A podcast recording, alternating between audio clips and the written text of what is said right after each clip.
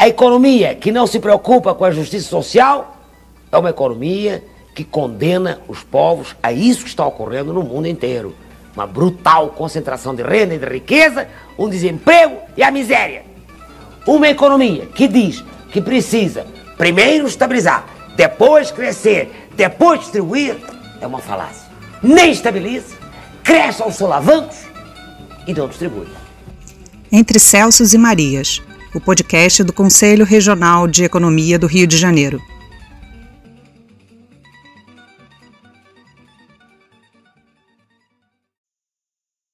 É, olá, ouvintes do programa Entre Celsos e Marias, o podcast do Conselho de Economistas do Rio de Janeiro. Hoje vamos entrevistar Tereza Campelo, economista, doutora em saúde pública pela Fiocruz, que foi ministra do Desenvolvimento Social e Combate à Fome entre 2011 e 2016, nas gestões da presidenta Dilma, onde coordenou a Política Nacional para a Erradicação da, da Extrema Pobreza, o Plano Brasil Sem Miséria, que ajudou a retirar 22 milhões de cidadãos brasileiros da extrema pobreza. Coordenou também as políticas nacionais de assistência social e de segurança alimentar e nutricional, além do programa Bolsa Família e de construção de cisternas no semiárido. Olá, ministra, enorme honra contar com sua presença. É, olá a todos, é uma honra participar e essa oportunidade para tratar de um tema tão importante, né, em especial a agenda de segurança alimentar, então, muito feliz de estar aqui com vocês. É, ministra, toda conversa entre economistas começa pela contextualização da conjuntura, momento muito particular da história da humanidade. E o Brasil não passaria por esse momento sem colocar o seu tempero. Até 2015, a preocupação do brasileiro estava no acesso à educação e à saúde. Porém, houve uma mudança nessa prioridade por conta dos acontecimentos políticos a prioridade passou a ser o emprego e agora, com a pandemia, retorna a preocupação da fome. A população mais vulnerável à fome no Brasil estava nas áreas urbanas, principalmente mulheres não brancas de baixa escolaridade com filhos. E a insegurança alimentar havia já aumentado antes da pandemia, como apontam os dados da, do IBGE. Mas o choque externo, somado à recessão interna, é, trouxe mais pessoas passando pelo risco da insegurança alimentar. Agora, são cidadãos brasileiros com perfis mais variados. Qual a perspectiva para 2021, considerando o fim do auxílio emergencial e a trajetória dos preços dos alimentos básicos? É, bom, eu acho que primeiro né, é, é importante re, ressaltar que nós não estamos tratando de uma crise que encontra, né, que atingiu o Brasil num momento positivo. Né? O Brasil já vinha numa trajetória, né, a partir de 2015, de desemprego crescente e de desorganização da estrutura de políticas públicas que pudesse é, minimamente criar um ambiente de enfrentamento à crise é, gerada pelo coronavírus. Então, quando nós é, temos, né, não dá para diminuir a, o, o, o, problema né, gerado pelo, pelo Covid-19, ao contrário, né, países de diferentes níveis de desenvolvimento no mundo todo têm sofrido bastante, mas o Covid atinge o Brasil já em março, numa situação onde o desemprego já vinha alto? Então, nós não estamos olhando, se a gente olhar, por exemplo, os dados do IBGE 2014, a gente estava em torno de 6% de desemprego. Né? Você tem uma situação de interrupção da economia num momento onde as pessoas estão empregadas, onde o Estado brasileiro está se organizando, onde, o Sistema Único de Saúde é, vinha crescendo, melhorando, criando, o Mais Médicos tinha sido criado, né? portanto, ampliava-se o direito a alimentação, o direito à saúde, a gente teria é, a crise internacional atingindo o Brasil numa situação, seria também terrível, mas o Brasil estaria com outro tipo de preparo para enfrentar essa crise é, sanitária. a crise sanitária nos atinge no momento, como você mesmo disse, onde a gente já vinha com uma crise interna, que eu diria que ela era uma crise com múltiplas faces, né? Era uma crise econômica com desemprego crescente e era uma crise também política, né, de desorganização do próprio Estado brasileiro, afora o desmonte das políticas públicas. Então, acho que o pior momento para o Brasil ter sido atingido por uma crise sanitária nessas dimensões que interrompem a economia. Então, é, de lá para cá, a gente vê o quê? Primeiro, desemprego se aprofundou muito mais. E uma parte do, do que a gente nem chamaria de desemprego formalmente, né, mas que tem que ser considerado como desemprego. Se a gente for ver quantos brasileiros em situação de desemprego, em torno de 14 milhões. Só que outros 25 milhões de brasileiros não estão procurando emprego, portanto, não são considerados desempregados, né? usando a terminologia clássica, mas gostariam de trabalhar se não se existissem empregos e se não tivesse o risco né, de contaminação. Portanto, se a gente for contabilizar essa massa de adultos né, é, em idade de trabalhar, né, então, população economicamente é, em idade de trabalhar, né, e não somente a, a população ativa, né, em busca de, de, trabalhando ou em busca de trabalho, a gente estaria aí talvez com muito mais de 20% da população em situação de desemprego. Então, vamos olhar qual é o tamanho real desta é, crise, né? olhando o lado do desemprego. Depois podemos até falar um pouco sobre a questão da caristia do aumento de, preços. Então, por que, que o Brasil não está conseguindo, não, não está vivendo uma situação dramática com uma massa, talvez é, jamais vista, né, pelo menos nesse período mais recente da economia brasileira, de adultos completamente com renda zero, porque nós temos o auxílio emergencial. Então, eu acho que a gente tem que, que, que deixar claro que o governo federal tem, está cometendo dois erros gravíssimos. O primeiro é decretar o fim do auxílio emergencial no dia 31 de dezembro. Quer dizer, a crise do coronavírus continuará. Né? O Brasil, ao contrário dos outros países que enfrentaram a crise sanitária, tiveram uma redução de casos e agora estão vivendo uma segunda onda, o Brasil provavelmente vai viver uma situação endêmica. Né? Então, nós vamos ter uma onda só, né? onde com, com altas taxas, não só de contaminação, como altas taxas de mortalidade que é o que a gente está vivendo hoje.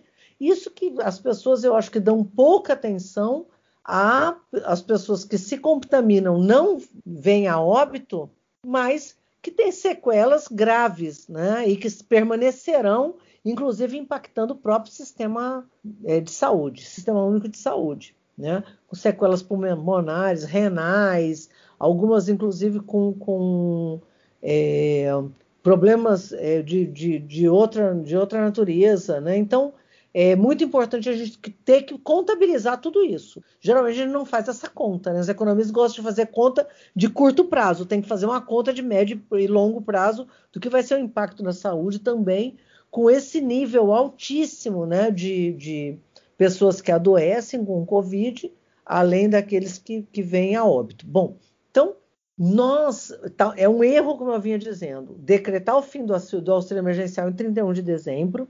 É um erro ter cortado os 600 né, pela metade. Né, os dados do IBGE já revelavam que a grande maioria dos brasileiros pobres gastavam mais de 60% do auxílio emergencial em alimentos, né, afora que o restante não era gasto em supérfluo, era pagamento de aluguel, pagamento de luz, né, de água e, né, portanto, todos eles também com impacto do ponto de vista de segurança alimentar e de qualidade de vida dessa população. Né? Então, cortar os 600 para 300 significa o quê? Que as pessoas diminuam a quantidade de comida que comem, diminuam a diversidade, né? diminuam a qualidade, ou provavelmente as três coisas, né? Diminuam a quantidade, diversidade e a qualidade do que comem. Então, jogando aí uma parcela da população já neste momento em é, perda de qualidade alimentar e muitas delas certamente insegurança alimentar e principalmente se tratando aí de famílias é, mais numerosas com crianças, né? portanto aumentando aí o risco né, de insegurança alimentar, de insan, já nesse momento mesmo com o auxílio emergencial. Imagina com a interrupção do auxílio emergencial no dia 31 de dezembro. O terceiro erro é jogar para depois das eleições qualquer discussão sobre isso. Né? O governo está dizendo, só vou discutir isso depois de 15 de novembro, portanto, a um mês do término do, né, do, do, do, do exercício fiscal deste ano, já entrando em 2021. Então, é, são, são erros é, incalculáveis, inclusive porque nós, todos economistas, sabemos que o que garantiu minimamente o funcionamento da economia e que o PIB não caísse tanto quanto caiu em outros países foi exatamente a quantidade de recursos injetados na economia, em especial pelo auxílio emergencial. Isso ajudou a economia a funcionar. Então, não é só uma questão de justiça social, não é só uma questão de manter a qualidade de vida mínima da população de baixa renda, mas também e a economia viva, a economia funcionando. Então, essa interrupção do auxílio emergencial já, já tem apresentado impacto porque gera uma insegurança, né? Nós economistas sabemos, né? Do, do, da, do, imagina a insegurança da dona de casa, né? Da família, sem saber o que vai acontecer depois de 15 de novembro. A insegurança dessa mãe, desse pai, sem saber o que vai acontecer depois do dia 31 de dezembro. Né? Agora, a insegurança também do comerciante, do industrial, do investidor, sem saber o que vai acontecer com o Brasil né, ao interromper essa massa de dinheiro que vinha sendo aportada né, na economia, garantindo que a economia funcionasse. Então, eu acho muito, muito preocupante né, que, que se, se interrompa o auxílio emergencial nesse momento, com a crise nessa profundidade e com esse nível de desemprego aberto e oculto altíssimo, né? provavelmente acima de 20% e, o, e com a questão dos preços dos alimentos básicos, principalmente arroz, que tem um peso muito grande na cesta do trabalhador. É, o arroz não só tem um peso muito alto, né, segundo os, os, os dados que a gente já conhecia, confirmados agora pela, pela última pesquisa de orçamento familiar, a POF, o arroz representa em torno de 15% das energias né, no prato é, clássico, né, no prato é, do, do, do, brasileiro. Ele é importante não só do ponto de vista da, do valor energético, né, porque ele é uma, um, uma caloria boa, positiva, com fibras, etc., mas ele também é um organizador desse prato, né, Clícia? Para quem conhece de segurança alimentar, sabe que você não, não pode substituir, não é uma questão de substituir quantas calorias o arroz tem. Ah, então substituir por batata, substituir por pão, substituir por macarrão. Né? Na verdade, o arroz ele organiza o prato do brasileiro. Né? Quando você coloca o arroz, junto você tem o feijão. Se você tiver só o arroz e feijão, você já tem um prato com um, um prato nutritivo, né? um prato é, positivo. Diferente de você tiver um prato de macarrão, você não vai colocar o feijão junto, provavelmente vai botar um molho de tomate que nunca vai substituir um arroz e o um feijão, né? e, em geral, dada a situação de pobreza, as pessoas vão optar por um macarrão de baixa qualidade, tipo esse padrão macarrão instantâneo, que é um veneno, né? ultraprocessado, é terrível para a saúde. Então, ou uma batata, né, que não, você também não come com feijão. Então, o arroz ele, ele, é um, ele é muito importante se a gente pegar a média de aumento dos preços. Subiu o arroz, subiu o feijão, subiu o óleo, né? subiu a cebola, subiram vários é, legumes que organizam também o prato, é, subiu o leite. Portanto, assim, o impacto na cesta básica ele é um impacto alto e não é verdade, já que nós estamos falando para um público que é um público que tem condições de discutir, né? não é verdade, como o governo vem alertando, vem, vem argumentando, que o aumento se deve aí ao próprio auxílio emergencial. Isso é de uma crueldade e de uma desculpa mais esfarrapada, impossível, né, atribuir o aumento da demanda né, decorrente do próprio auxílio emergencial. Eu, eu venho participando de mesas de debate na, na, na FAO, né, a Agência das Nações Unidas, dedicada a alimentos e à agricultura. Eu venho participando e sei que o governo brasileiro também participa, porque são as mesmas mesas, e a FAO E todo mundo que trabalha com mercado internacional e com commodities sabe e já sabia desde março que o preço do arroz ia subir. Então não é nenhuma surpresa que o preço do arroz ia subir. Por que o preço do arroz ia subir? Porque iria subir, era sabido. Os países, os grandes produtores de arroz também são grandes consumidores de arroz. São casos maior da maior parte dos países, né, como Índia, né, como Vietnã, como países né, do Oriente Médio, da, principalmente da Ásia, né, que são grandes consumidores de arroz, grandes produtores, e que já naquele período iniciaram um processo de redução de exportações.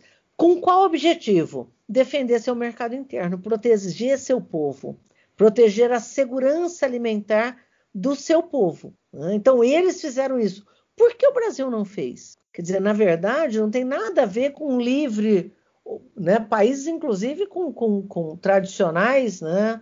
É, na defesa também do, do, países liberais, não um país com tradição de, de um Estado regulador, mas que tomaram medidas duras para proteger o mercado interno, exatamente porque sabiam que a segurança alimentar estava em risco. O Brasil ao não tomar medidas, ele tomou medidas. Eu discordo radicalmente dessa ideia de que eu vou deixar o mercado livre. Deixar o mercado livre é tomar uma medida política, é uma tomar uma decisão política, que é defender o grande exportador em detrimento da população, da massa de brasileiros que dependem do mercado interno que, que, né, e do, do arroz que não é comprado fora. O Brasil é produtor de arroz. Né? E lógico que tem uma parcela desse arroz que vai para fora tradicionalmente e tem uma parcela do arroz que é importado. Né? Agora, a grande maioria do arroz brasileiro ele é vendido dentro do país. Então não teria justificativa nenhuma para esse preço estar tá subindo né? e para o governo não ter tomado medidas para defender a alimentação do povo, gente. É disso que nós estamos falando. Então é um erro. Nós não estamos trabalhando, nós não, não é um momento de tradicional, né? não é um momento de, de uma crise tradicional, como outras que aconteceram, é uma crise completamente atípica, gerada pela interrupção drástica dos, das grandes cadeias de produção por conta de um vírus. Então, nós estamos tratando uma situação completamente atípica. Né? É, e, e, os países tomaram a frente para defender seu povo. O governo brasileiro não fez isso. Então, eu acho que, na verdade, nós temos é que denunciar essa não defesa do mercado interno e a não tomada de decisão né, para garantir que os preços tivessem alguma estabilidade no Brasil. Preços de produtos básicos e com, com grande consumo e tão estratégicos e culturalmente tão estratégicos, como é o arroz. Uhum. É, nesse processo de, de, regressão dessa agência, dessa agenda de discussão é, pública, né, em que a gente volta a discutir é, fome e desemprego, é, a gente também é, retroage em termos de discussão sobre as formas de implementação das políticas, né? Porque hoje a gente está discutindo para o ano que vem é, a possibilidade de novos programas ou a substituição é, do, do programa de familiar, é, do Bolsa Família, é, por novos programas, né, mas sempre de, uma, de, um ponto de vista muito semântico, assim, uma, uma, discussão, uma troca de palavras, né, sem realmente discutir a substância e o que diferencia um programa do outro. Né. É um exemplo disso também, no que se refere à execução das, das políticas, seria o cadastro único, né, em que houve uma comparação entre o cadastro a política do cadastro único e o aplicativo da, da Caixa Econômica Federal. Assim, é, quais as diferenças dessas duas formas de, de abordagem é, da questão do público-alvo das políticas de transferência de renda? É super importante essa pergunta, porque é, permite que a gente entenda né? Existem várias ideias, muita gente na academia, é, tendo ideias, ah, vamos fazer um programa assim, vamos fazer um programa assado, achando que o programa de transferência de renda é um programa de transferência de dinheiro. Né? Então, é, eu perguntaria para essas pessoas, né, esses pesquisadores, e para o próprio governo, que, que agora acha que pode substituir o Bolsa Família por um, um programa de renda básica genérico, né? Não, vamos pegar um, fazer um, um aplicativo e transferir é, mais dinheiro para determinado perfil de pessoas e assim por diante. Na verdade, é, eu perguntaria por que o, o Brasil virou uma referência mundial? Por que o Bolsa Família é o maior, melhor e mais eficiente programa de transferência de renda do mundo? E a resposta não é porque ele é um cartão bancário que faz o dinheiro chegar na mão das pessoas. Isso muitos países fizeram. Muitos países hoje, no mundo todo, mais de 60, têm programas de transferência de renda com essa ideia simples: vou transferir um dinheiro para famílias de baixa renda né? E, portanto, aliviar a pobreza e aliviar a fome. E fazem, fazem essa transferência, né? Cash transfer. É, o Bolsa Família não é isso. O Bolsa Família, além de ser um programa condicionado de renda, ele é a base para que esta família passe a ser acessada pelo próprio Estado. Quando essa família vai atrás de um centro de referência em assistência social entra na assistência social e não entra num aplicativo, ela entra no equipamento público e passa a ter relação com um servidor público, que é um assistente social, ou alguém da equipe de assistência social, e, e, e é, preenche aí os dados do cadastro único e não um aplicativo, ela passa a se relacionar com o Estado, nos dando, ofertando um conjunto de informações, né? informações de quantas pessoas vivem nessa família, qual é o nível de escolaridade, como é essa casa, essa, qual é a, a, a, alvenaria, é de alvenaria, é de madeira, é um barraco, como é o telhado, como é o piso, tem energia elétrica ou não, tem água ou não, como é o acesso, né? É, trabalhou já no quê? Quer dizer, você passa a ter acesso a um conjunto de informações e conhecer o conjunto das privações dessas famílias. Né? Tem uma frase que eu gosto muito de usar, que nem é minha, da, da da Ana Fonseca, né, querida que nos ajudou a construir o, o, Bolsa Família, que ela falava assim: quem é pobre de renda, em geral, é pobre de outras coisas. Né? Então é pobre de água, é pobre de educação, é pobre. Nem não necessariamente é pobre de tudo. Mas também é muito difícil que ele seja só pobre de renda e tenha todas as outras coisas. Né? Então, ao se relacionar com o assistente social, você passa a descobrir né? O Estado passa a conhecer, porque agora se fala assim, ah, tinha os invisíveis. Não, as pessoas não são invisíveis. O Estado é quem invisibiliza elas. Né? O Estado é que não reconhece, as reconhece como um cidadão e como um sujeito com privações. Né? Privações algumas, inclusive, do ponto de vista alimentar. Né? Não é só eu não estou passando fome. Porque às vezes a família não está passando fome, mas está passando privação do ponto de vista da segurança alimentar. Não tem uma dieta saudável, tem gente que come mal e está obeso, né? E aí não é uma questão estética. Né? A obesidade cresce no Brasil de forma galopante, gerando problemas e impactos aí generalizados também. O, a pesquisa de orçamento é, familiar nos mostrou isso e a EBIA, né, a escala brasileira de insegurança alimentar, também nos trouxe esses dados dramáticos. Né? O Brasil sai de um patamar de 40% da população em sobrepeso para mais de 60% em sobrepeso. Né? Então, um salto muito rápido. Se a gente continuar com essas taxas, nós rapidamente vamos alcançar o pior país do mundo com relação à obesidade e sobrepeso, que é os Estados Unidos. Então, as taxas brasileiras são muito graves e não decorrem né, de acesso a alimentos. Né, decorre, na verdade, de não acesso. Eu tenho acesso a alimento de baixa qualidade, ou eu tenho pouca informação, ou eu tenho. O Estado também não atua né, a oferecer a educação alimentar e um conjunto de políticas que ele podia trazer para a segurança alimentar. Então, é, voltando aqui à nossa discussão, o Bolsa Família é como se fosse uma porta de entrada. Né? Então, o Bolsa Família traz essa família para o Estado, quando essa família vem ao Estado procurando a transferência de renda, ela tem acesso à assistência social, ela tem acesso à educação, ela tem acesso à saúde, até porque o Bolsa Família é condicionado, né, em especial para crianças e jovens, à permanência na educação, não é só matrícula, né, é, as crianças têm que ter frequência escolar acompanhada. Não é só vacinação também, porque tem gente que acha que a vacinação não é. As crianças com menos de seis anos de idade e as gestantes têm o peso acompanhado, portanto, tem um acompanhamento com esse olhar do médico. Olha, essa criança está um pouco gordinha, ou não, essa criança está com baixo peso. Né? E com isso, poder ter uma intervenção do Estado garantindo. E é por isso que o Bolsa Família tem resultados tão excepcionais.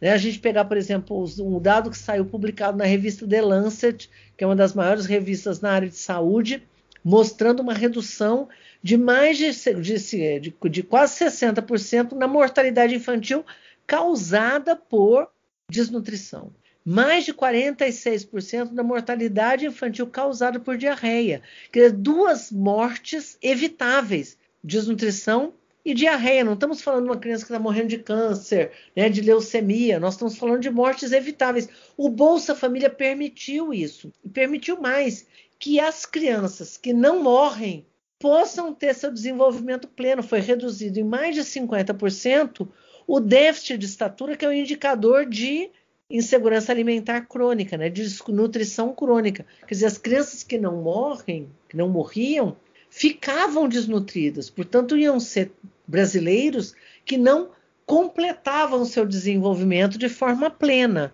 né, tendo impactos aí não só para o sofrimento pessoal, a, a sua não realização de potencial, como baixa produtividade no trabalho e assim por diante. Então, eu também faço aqui um apelo para os nossos economistas quando pensarem numa discussão fiscal, né, ou discutir qual é o impacto econômico de programas de transferência de renda, pensar nesse impacto de forma geral, né? Quanto custa ao Brasil não fazer o Bolsa Família, não ter um programa complexo como o Bolsa Família, né, com impacto e resultados tão é, bem sucedidos e bem avaliados, né, como esses que eu citei? Né? Quanto custa voltar a ter 60%, aumentar em 60% a mortalidade infantil. Essa conta tem que ser feita, não é só quanto custa o Bolsa Família o mês que vem, o ano que vem, quanto custará um programa de transferência de renda que vai ser só um aplicativo. Não é essa conta. Quanto custa desmontar a rede de assistência social, que é o que está acontecendo no Brasil? Essa conta tem que ser feita, não é quanto custará criar a rede de assistência social. A rede já existe, foi um investimento né, de 20 anos do Brasil na construção do sistema único de assistência social. Quanto custa desmontar né, esse ativo, esse patrimônio né, imaterial, o sistema único de assistência social? E material também, né? Ministra, o combate à fome é um problema de todos nós, né? Porque eu, nós não queremos viver numa sociedade no qual nosso semelhante é, passa fome, né? E, como a senhora já, já mencionou, aqui, há uma questão do, do, financiamento dessas pesquisas que agora recorrentemente vem é, sendo é, colocado no, no, debate. Né? Então, a gente tem a discussão dos impostos sobre patrimônio e sobre consumo. E, é, num conjunto de, de, propostas, a gente é, é, tem relacionado duas possibilidades, que é a revisão da Lei Candir e do imposto é, territorial. A senhora poderia comentar esses dois pontos? Olha, na verdade, é, existe um pegando o gancho ainda sobre os programas de transferência de renda, existe um debate é, muito intenso no Brasil sobre transferência de renda, programa de transferência de renda, que só olha o lado fiscal. Quanto não, não posso passar o teto, então eu tenho que gastar e reestruturar os gastos de forma a transferir dinheiro de um lugar para o outro. Quando no Brasil, na verdade, nós temos um nível de desigualdade de renda gigantesco e aberta uma possibilidade que a gente reveja né, também pelo lado da receita a possibilidade de reduzir desigualdade no Brasil, não só transferindo dinheiro, mas também cobrando daqueles né, que poderiam ser grandes contribuidores e que não são.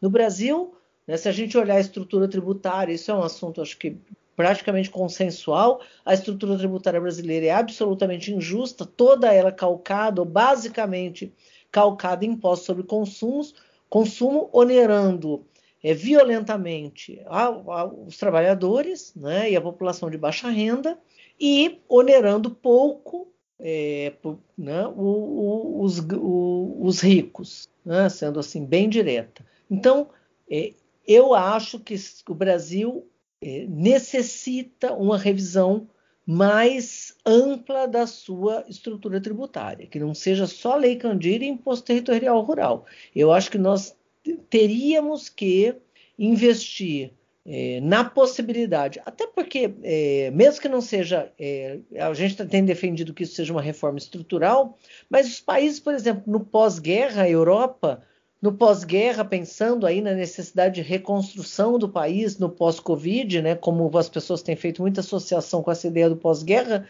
os países cobraram impostos sobre renda e impostos sobre patrimônio como fonte para a reconstrução do país. Então, por que não pensar em ter alguns impostos importantes com uma taxação alta como um plano de reconstrução do país. Eu acho que a gente deveria pensar nas duas coisas. Uma, né, uma revisão na estrutura tributária que nos desse, no curto prazo, condições, né, não só de pagar esse processo de endividamento ocorrido ao longo do ano de 2020 e que necessitará continuar em 2021 e 2022, porque a crise não é de curto prazo, precisará ser financiada.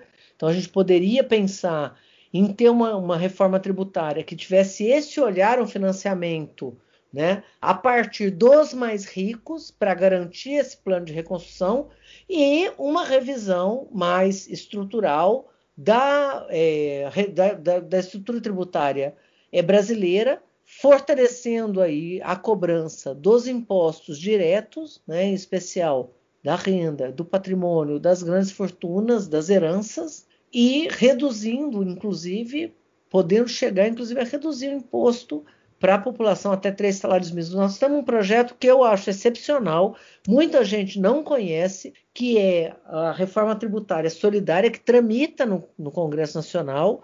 Né? Muita gente fala do projeto, né, que foi apresentado pelo governo, que foi discutido pela, pelo Senado, mas tem um projeto tramitando, que é um projeto muito mais amplo e estruturante, que é conhecido né, como reforma tributária solidária, e que eu acho que traz soluções excepcionais para esse momento de hoje, e cobraria impactaria os 0,03% mais ricos da população, gerando recursos para que a gente pudesse né, ter essa saída e essa retomada e, ao mesmo tempo, já caminhar para uma estrutura tributária é, mais justa.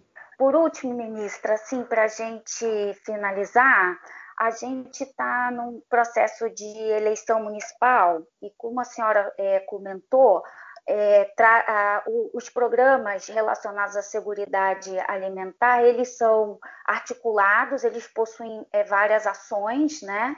E a assistência social é a porta de entrada desse programa, né? E essa assistência social ela está no município, né? Esse servidor público de primeiro contato é, da população, é, ele está no, no, município. E esse ano a gente está exatamente em processo de eleição é, municipal e é, a gente vê essa desarticulação das políticas de segurança alimentar em nível federal, né? E aí, nesse sentido, como os novos prefeitos e vereadores podem se engajar e propor projetos para a garantia de alimentos saudáveis nesse nível municipal?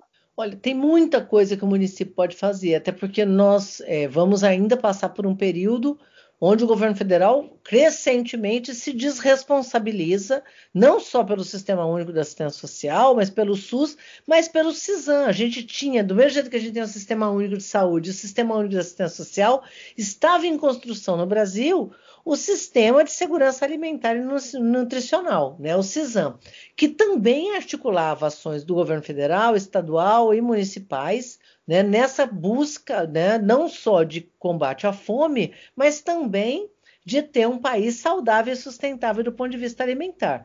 Né? Então não é só tirar o país do mapa da fome, que a gente saiu em 2014, já está de volta, né? mas também garantir alimentação saudável. Então, tinha um conjunto de políticas que vinha acontecendo e que estão sendo desmontadas, além dos suas que você comentou, por exemplo, programa de aquisição de alimentos que é um programa excepcional criado no Brasil, né, desenvolvido pelos brasileiros e que hoje foi copiado no mundo todo. Quase todos os países da América Latina e América Central têm um PA, né, que é um programa de aquisição de alimentos, muitos países africanos, e muita gente vem no Brasil conhecer esse modelo.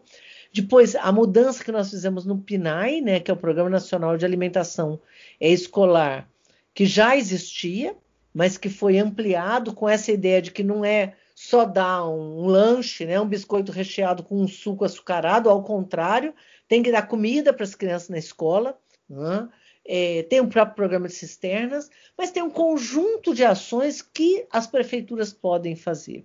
Né? As prefeituras podem nos ajudar, principalmente aquelas que têm um cinturão verde, né? ou seja, que tem agricultura familiar no seu entorno, pode ajudar a fazer essa articulação, né? compras públicas, né? O município pode comprar para suas escolas praticamente integralmente da agricultura familiar, criando aí um ganha-ganha, né? Imagina, a escola compra da agricultura familiar, portanto, gera renda no campo, gera renda para essa agricultura familiar que mora em torno da cidade.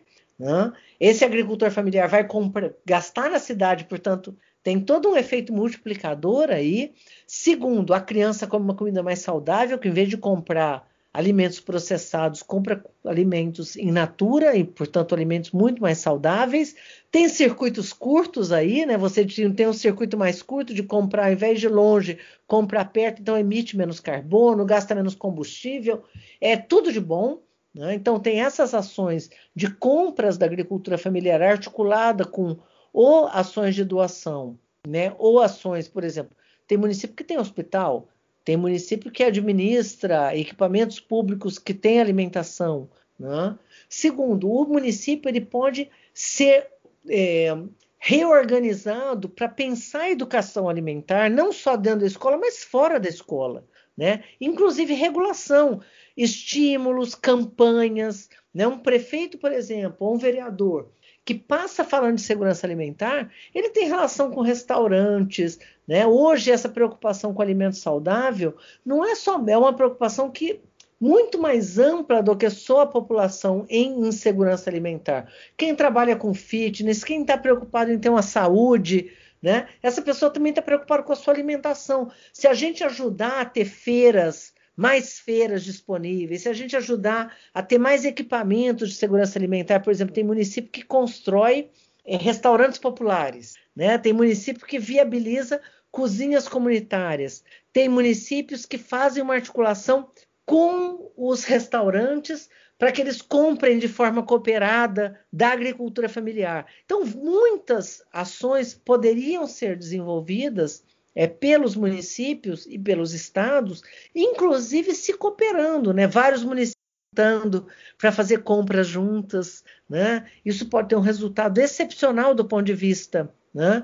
Por exemplo, nós temos arroz orgânico no Brasil. Vários municípios não têm produção de arroz no seu município, mas podiam estar comprando agricultura familiar. Se eles se somam e fazem uma compra coletiva, você viabiliza uma compra de produto orgânico mais saudável, por exemplo, sem agrotóxico. Então, muitas ações poderiam estar sendo desenvolvidas né, por nossos prefeitos, por nossos vereadores, muitos projetos e garantindo aí que a gente possa ter também espaços de participação popular.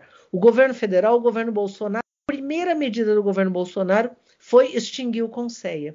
Só que existem conceias municipais. Né? São espaços importantes de participação, né? de colaboração, de criação de redes, que ajudam muito a prefeitura a avançar nessa pauta de construção de políticas públicas de segurança alimentar e nutricional. Então, é, essa é uma medida, por exemplo, que o prefeito de cara e o vereador de cara pode tomar de reativar o conselho onde ele foi desativado ou de garantir que ele funcione cada vez mais, sendo mais ouvido. Então, essa eu acho que é uma uma primeira medida assim que desencadeia todas as outras. Participação popular e controle social são jogar luz aí à, à agenda de segurança alimentar. Muito bom. E parabéns pelo trabalho do Corecon Rio de Janeiro, né? E mais uma vez super obrigado pela, pelo convite, pela participação e sigo à disposição. Ministra, muito obrigada. A gente fica muito honrado com a sua colaboração e pela sua generosidade de se disponibilizar a falar esses minutos com a gente, viu? É, compartilhando seu, seu grande conhecimento sobre um assunto que nos, nos, mobiliza tanto, né? Porque o brasileiro ele tem um processo de sociabilidade, socialização por meio da comida, né? Então, assim, alimento é uma coisa que nos toca muito, né? Então, muito obrigada, viu? É, a todos os ouvintes também do nosso podcast Celsos e Marias, muito obrigada, viu? Um abraço. Um abraço a todos.